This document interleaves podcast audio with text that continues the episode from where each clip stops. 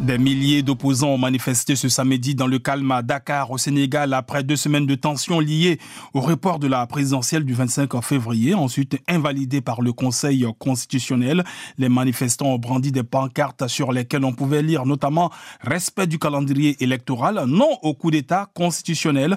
Les précédentes manifestations organisées pour s'opposer au report de la présidentielle au 15 décembre avaient été toutes interdites et avaient donné lieu à des violences et de nombreuses arrestations. Trois personnes avaient été tuées le 9 février.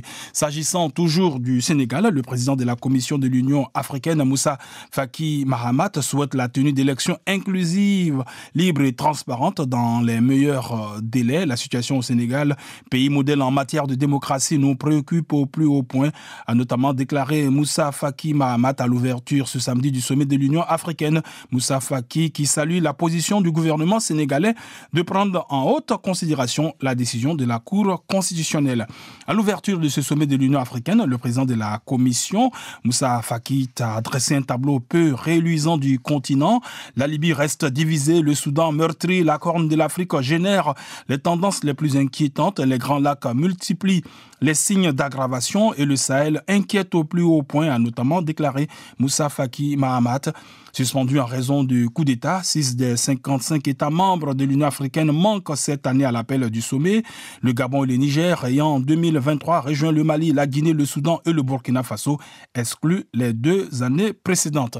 En marge de ce sommet, le président angolais Joao Lorenzo, médiateur de l'Union africaine, a réuni hier vendredi à Addis Abeba plusieurs de ses pairs africains pour examiner la situation dans l'est de la République démocratique du Congo et cela en présence du président congolais Félix Tshisekedi. Et s'agissant de la République démocratique du Congo, l'armée congolaise accuse le Rwanda d'avoir attaqué avec des drones l'aéroport de Goma dans l'est du pays.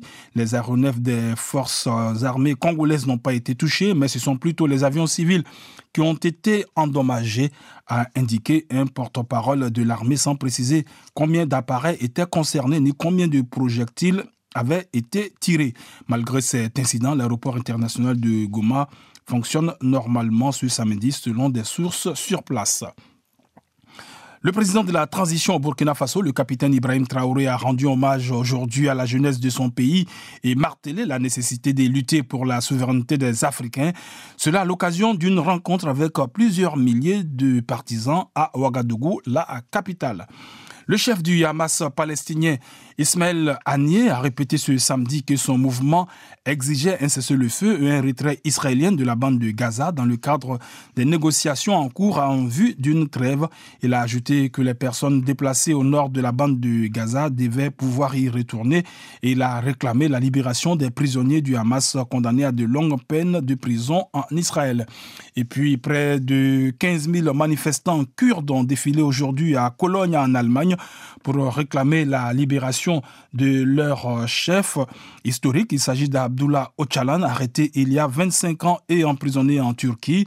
Réunis sous le mot d'ordre liberté pour Öcalan, les manifestants ont exigé la libération du chef de la rébellion kurde du PKK, aujourd'hui âgé de 74 ans et emprisonné depuis son arrestation le 15 février 1999. DW